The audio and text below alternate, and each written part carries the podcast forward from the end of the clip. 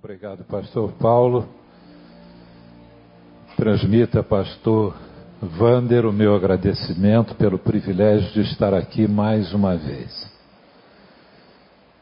Eu me sinto muito prestigiado quando estou aqui na igreja do lazer dos paulistanos. Não é isso? Recreio dos Bandeirantes, não é isso? E estou aqui hoje, quero manifestar a admiração pelo pastor de vocês. Ele é um sucesso como pregador desde cedo. Eu levei muito tempo a me tornar um sucesso. Eu me tornei um sucesso só depois dos 70 anos. Foi depois dos 70 anos que eu me tornei um pastor e um pregador tremendo, sabe?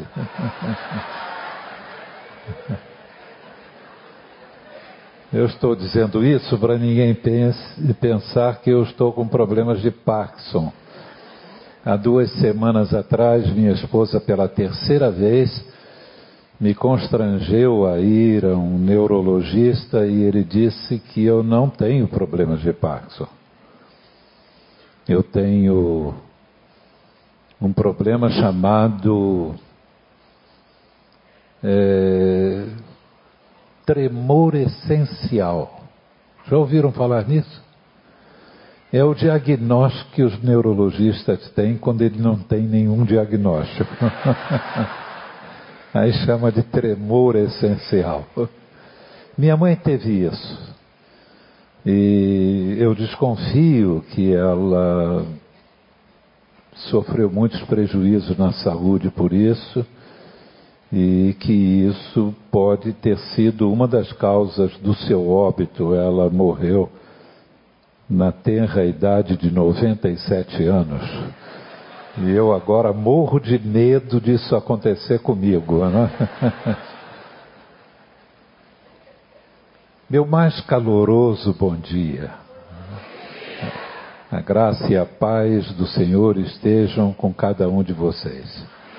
Eu quero ler um texto da palavra de Deus que não é um texto muito recomendável para famílias e para casamento, mas é um texto que eu gosto muito e acho que tem tudo a ver. Está em Marcos, no capítulo 1, versículos 40, 41 e 42. Você pode abrir a sua Bíblia se você trouxe a sua espada.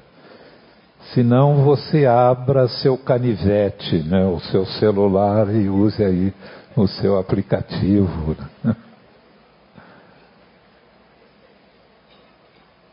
Já abriu?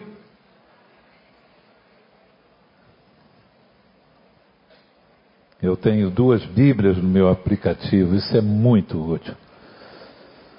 Marcos capítulo 1, versículos 40, 41 e 42. Um leproso aproximou-se de Jesus e suplicou-lhe de joelhos: Se quiseres, podes purificar-me. Cheio de compaixão, Jesus estendeu a mão, tocou nele e disse: Quero, seja purificado. Imediatamente a lepra o deixou e ele foi purificado. Em outras versões, imediatamente ele foi purificado de sua lepra. Numa cerimônia de casamento, a noiva ali de branco, e se o pastor lê um texto desse que termina com lepra, é de um mau gosto tremendo, não é? Vamos orar mais uma vez. Ó Deus e Pai, que o Senhor seja soberano. O Senhor que está em nós, entre nós, haja sobre nós em nome de Jesus. Amém. Eu gostaria que vocês olhassem esse texto não, super, não superficialmente, nem olhassem para o homem vendo apenas a sua pele. Eu quero convidá-los nesta manhã a ver a alma, a mente, o interior do homem. O Evangelho abre diante de nós uma janela para a gente ver lá dentro. E o que, que a gente vê lá dentro? A gente vê uma convicção e uma dúvida. A convicção. Ele sabia que Jesus podia curá-lo. A dúvida. Ele não sabia se Jesus quereria curá-lo. Ele cria firmemente no poder de Jesus. Ele desconfiava do amor de Jesus.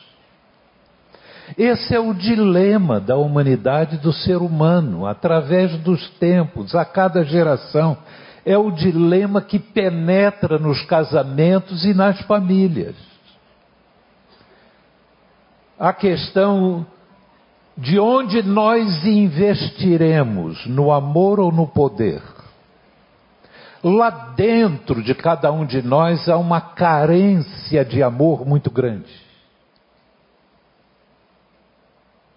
Lá dentro de cada um de nós há um desejo de amar alguém, de compartilhar com alguém a nossa vida e de sermos amados, e de termos essa correspondência de amor. Mas ainda que isso seja uma realidade, ainda que os esforços mais inspirados do ser humano através dos séculos na arte enalteçam o amor, a vida prática é diferente. A política, a economia preferem a via do poder. Os esquemas são montados para chegar ao poder. Alguém já disse que o instrumento que mais inspira o político no parlamento e aquele que pleiteia um cargo executivo é o violino. Já ouviu falar isso? O sujeito pega o violino e toca. Ele pega com a esquerda, faz o discurso de que vai dar casa própria para todo mundo, não importa o partido, bota aqui, toca com a direita, favorecendo os bancos e os conglomerados econômicos, e nem olha para o povo. Por quê? Porque o objetivo é chegar ao poder. Há uma doutrina de manutenção do poder, de como um partido se firma no poder de forma contínua. Mesmo que isso entre na mente de muitas pessoas como uma forma de ajudar o povo, a forma de ajudar o povo que a política oferece é a via do poder. No casamento é interessante. Chega diante do pastor um casal que veio até ali trilhando o caminho do amor. Eles se amam, eles creem que têm um amor que é capaz de vencer qualquer coisa. Ele, às vezes, é um sujeito estranho. Há desconfiança de que ele trafica drogas, mas uma certeza de que ele usa drogas, ele é desempregado, ele não tem estudos, ela é, é muito bonita, ela tem um curso altamente recomendável, e a família toda é contra o casamento, mas ela tem certeza de que o amor dela vai colocá-lo nos eixos, vai fazer dele um homem de valor. Ela crê no amor. Eles chegam crendo no amor, saem para a lua de mel. Quando voltam, às vezes já voltam trilhando o caminho do poder e não o caminho do amor. Como é que isso ocorre? Cada um de nós forma dentro da mente uma, um mapa de como é que nós podemos alcançar o sucesso e a felicidade. E esse mapa nós elaboramos vendo os nossos pais agirem, ouvindo os nossos pais, vendo o que acontece ao nosso redor, ouvindo a nossa cultura e nós vamos formando com as nossas próprias experiências esse mapa. Ele tem um mapa, ela tem um mapa, e lá vão eles pelo caminho. Chega num determinado momento que o mapa dela diz assim: entrar para a direita, o dele diz entrar para a esquerda. E a hora? Para onde vão? Aí começa a queda de braço. De quem dá a última palavra no casamento. Essa luta pelo poder cria sérias dificuldades dentro da família, no casamento, no relacionamento entre irmãos, entre pais e filhos. A adolescência é um momento crítico nessa época da vida em que os filhos querem ser imponderados e os pais querem ainda manter poder, controle sobre os filhos. E há um esforço e um desgaste muito grande dentro da família. Nós, como pastores, ficamos surpreendidos com esse tipo de situação.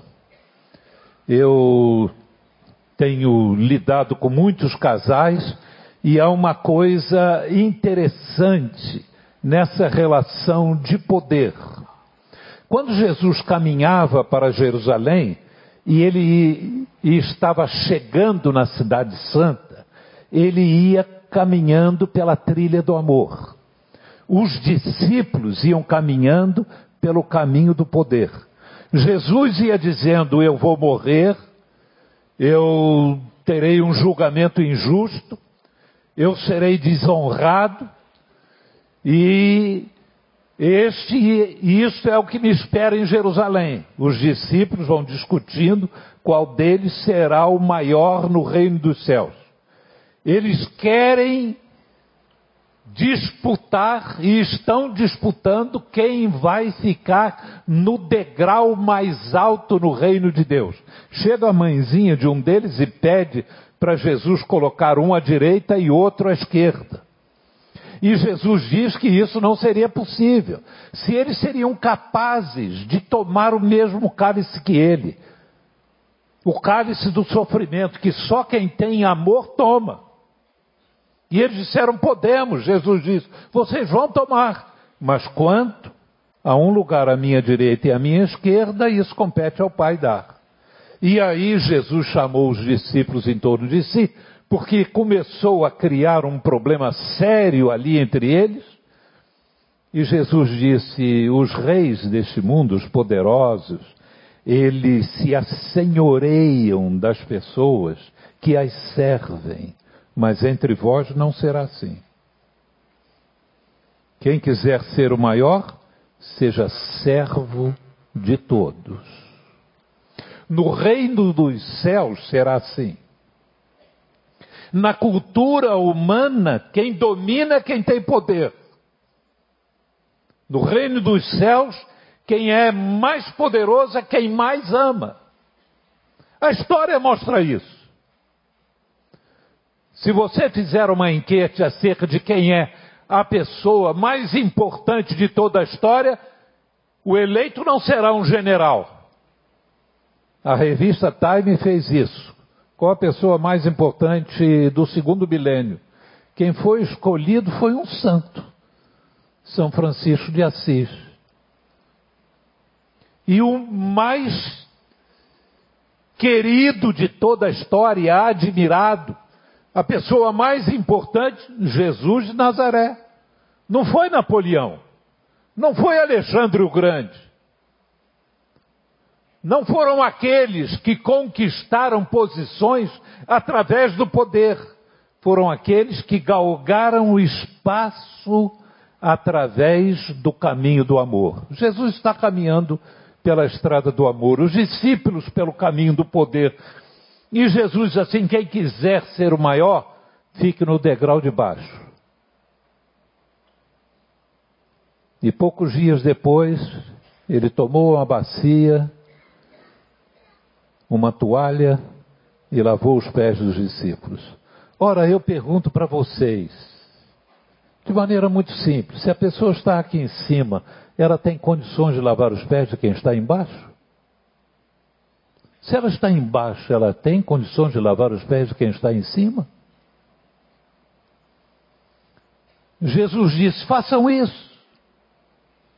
Paulo escrevendo aos Efésios e tratando da relação marido e mulher, é interessante que a abordagem de Paulo não é cultural, não é psicológica, não é filosófica, é teológica. Se você quer compreender o casamento, você precisa entender o Evangelho. Paulo diz: mulheres, sede submissas a vossos maridos, assim como a igreja está submissa a Cristo. No casamento, qual o lugar da mulher? É o degrau de cima ou é o degrau de baixo? Vós, mulheres, sede submissa. Vós... Qual é? Poxa vida.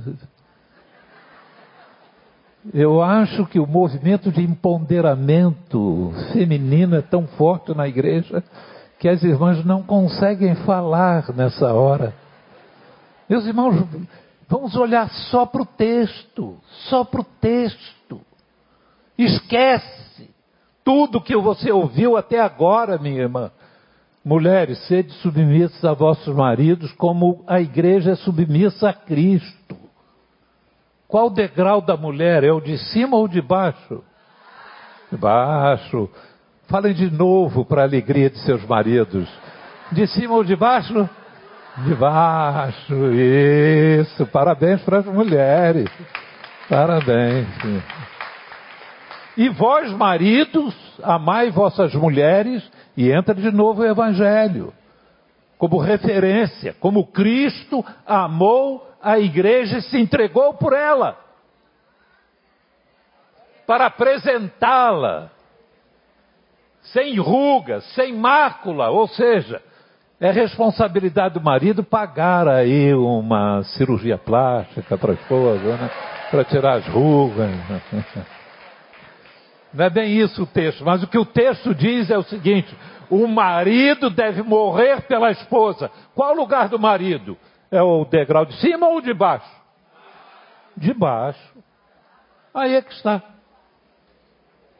Olha, 45 anos de pastor, nunca um casal me procurou para discutir, ou discutindo entre eles quem ficaria no degrau de baixo. Eles só estão discutindo quem vai ficar no degrau de cima. Pastor, ele não me ouve. Pastor, essa mulher, ela, ela me atrapalha. Pastor, essa mulher é terrível. Pastor, eu digo as coisas, mas ela não me ouve. Pastor, pastor, pastor. E a pior coisa é quando me convidam para comer pizza na casa de um casal que chega lá, eles querem resolver os problemas conjugais enquanto a gente come pizza. A pizza me faz mal. Me dá vontade de dizer assim: não, não quero, essa pizza é mais cara do que na pizzaria. Mas a disputa é sempre essa, pelo degrau de cima, nunca pelo degrau de baixo. Agora, o que Deus está nos dizendo é que quem quiser ser o maior, seja o menor. Que no reino de Deus, você pode escolher se você vive de acordo com os padrões do reino de Deus, se você quer manifestação do reino de Deus no seu casamento, na sua família, o padrão é esse. É o degrau de baixo. É servir a gente começa a encontrar motivos de decepção, de desânimo, de discórdia, por tudo. Minha mulher tentava amenizar comigo. Aliás, pastor Paulo pediu que eu apresentasse a minha esposa. Eu nem fique de pé. Essa beldade é a minha esposa. Obrigado, Eunir. Mas Eunir costumava chegar para mim, ainda bem que parou com esse costume, costumava chegar para mim e dizer assim: faz isso para mim, não custa nada. E eu ficava, eu estava vendo futebol, eu pensava: se não custa nada, por que, que ela não faz? Por que, que eu vou deixar de ver o Flamengo para fazer uma coisa que, custa, que não custa nada? Qual galardão que eu vou ter no reino matrimonial? Se isso não custa nada. Mas era a tentativa dela de me levar na conversa, porque é isso que a gente faz. A gente procura, de uma maneira ou de outra, ajeitar o outro à nossa maneira de ser. Mulheres são especialistas nisso. Nisso a gente tem que curvar a cabeça diante delas. Mulher se casa, volta do, da lua de mel e abre uma caixa de ferramentas e ela começa a querer consertar o marido. Ela tem um projeto de aprimoramento marital. E lá vai ela, né, para dar uma garibada no seu homem e vai para melhorá-lo, né? e vai tentando modificá-lo. Olha, 45 anos de casados, minha mulher pode dar o testemunho para vocês, mulheres, que isso é um esforço vão.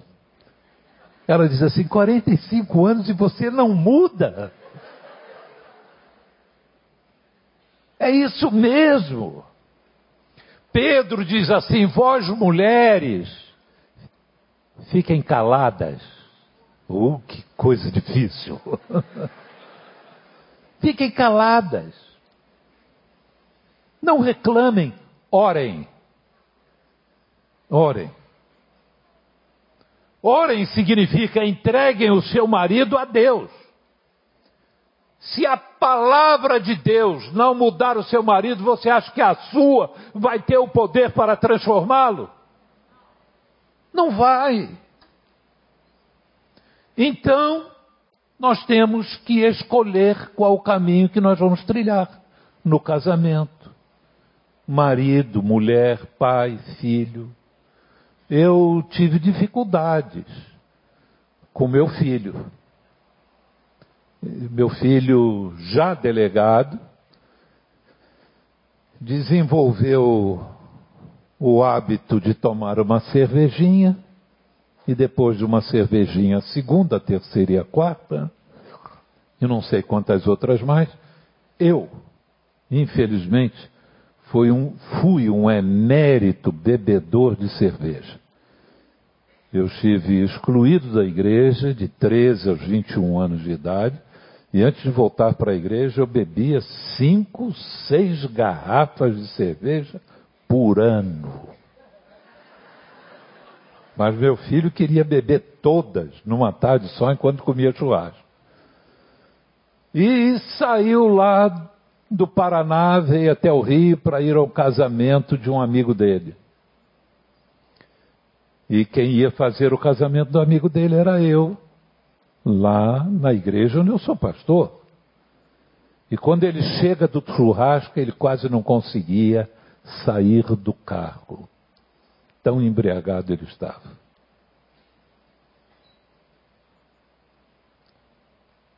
Eu pensei, eu vou chegar atrasado no casamento, mas eu vou com ele.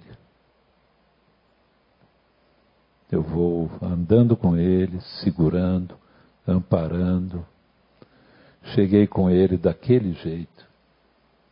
Minhas filhas reclamaram com ele porque ele estava pagando vexame na recepção.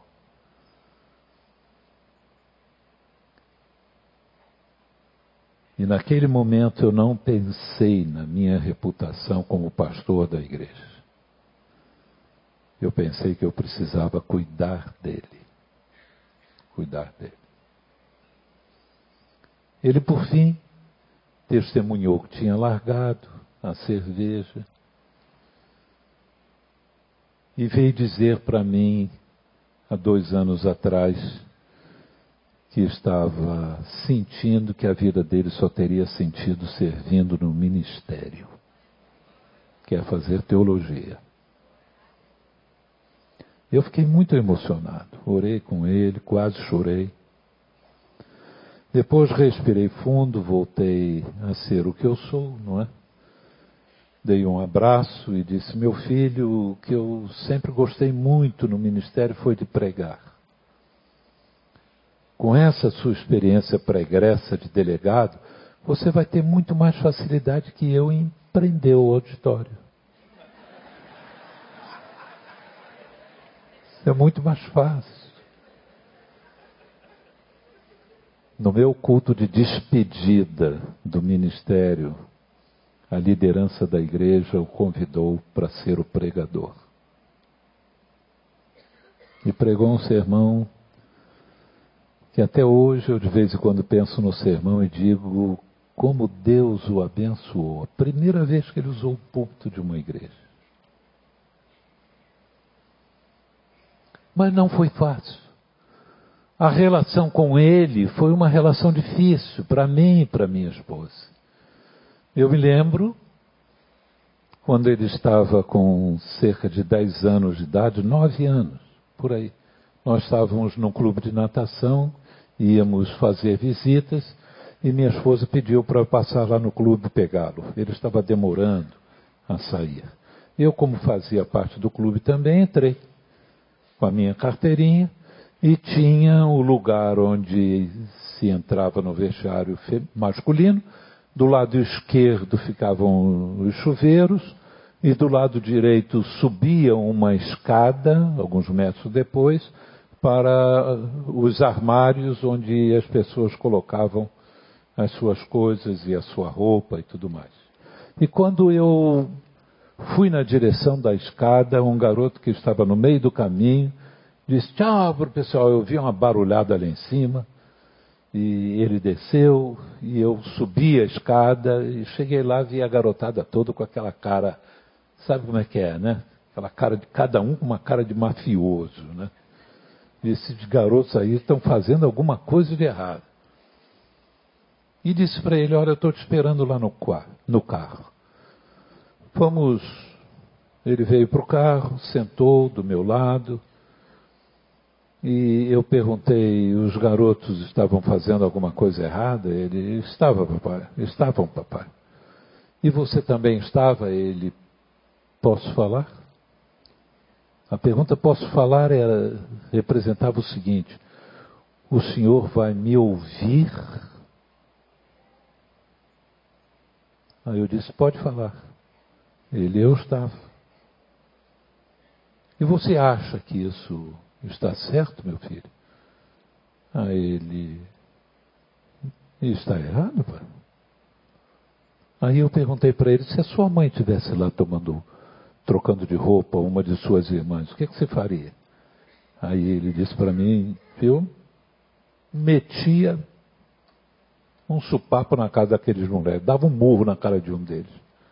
Aí eu, se a irmã de um deles estivesse lá, era correto que você ganhasse um murro na cara, não é isso?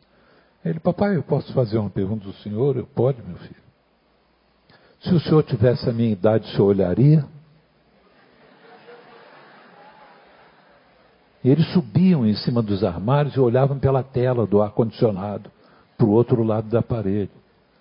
O senhor olharia, papai? Aí eu perguntei para ele: posso falar?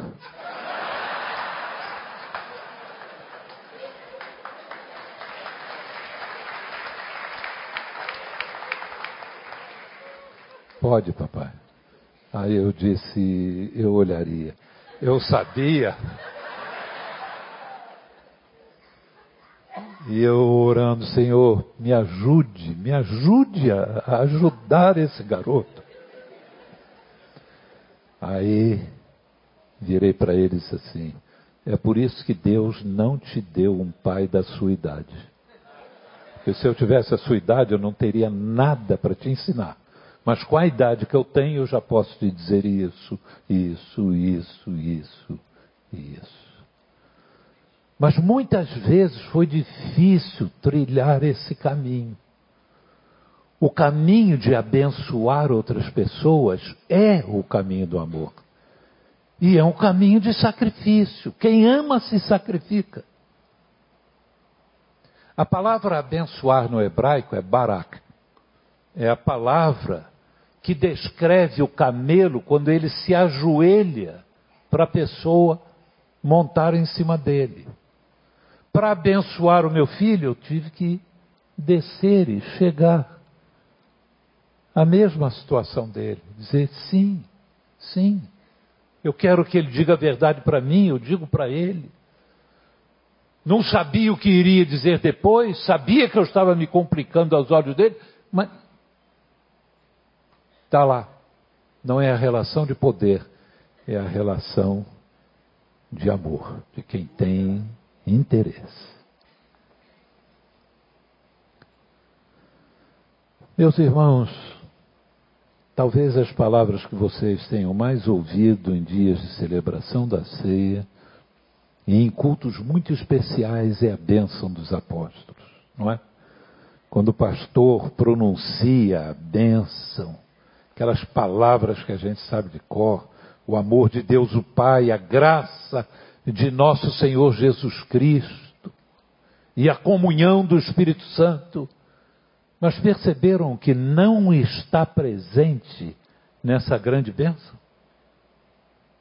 Essa é a bênção do Novo Testamento. Não está presente que sejam felizes, que sejam poderosos, mas amor, graça e comunhão. É isso que nós mais precisamos. Deus criou todo esse universo. Criou do nada. Poder Deus tem para esbanjar. Deus é o Senhor Todo-Poderoso. Mas em nenhum lugar a Bíblia aponta o coração de Deus para dizer Deus é poder mas ela diz: Deus é amor. Jesus Cristo escolheu o degrau de baixo. Sendo Deus, ele não teve por usurpação ser igual a Deus, mas tomou a forma de homem. Achado na forma de homem, foi servo, obediente, até a morte, e morte de cruz, e foi descendo, e descendo, mas a Bíblia diz que Deus o exaltou soberanamente e lhe deu um nome sobre todo o nome, para que diante de Jesus se dobre todo o joelho. Você pode chegar no degrau de baixo, Deus vai colocá-lo no degrau de cima, mas é Ele. Quando Ele coloca, ninguém tira.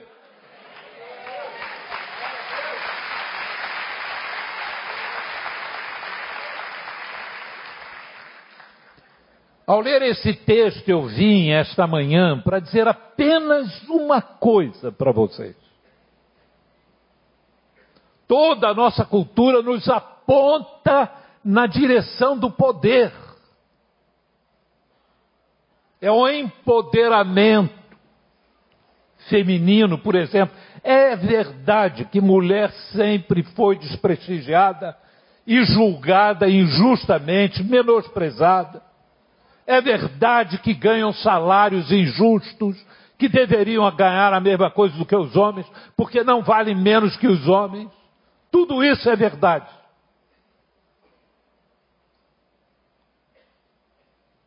Mas nada disso aconteceria se os homens amassem as mulheres.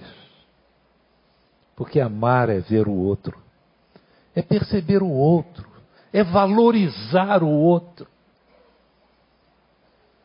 Se as mulheres fossem realmente amadas, elas não ganhariam salários menores.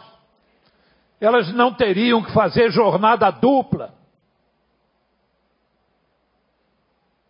Os homens ajudariam.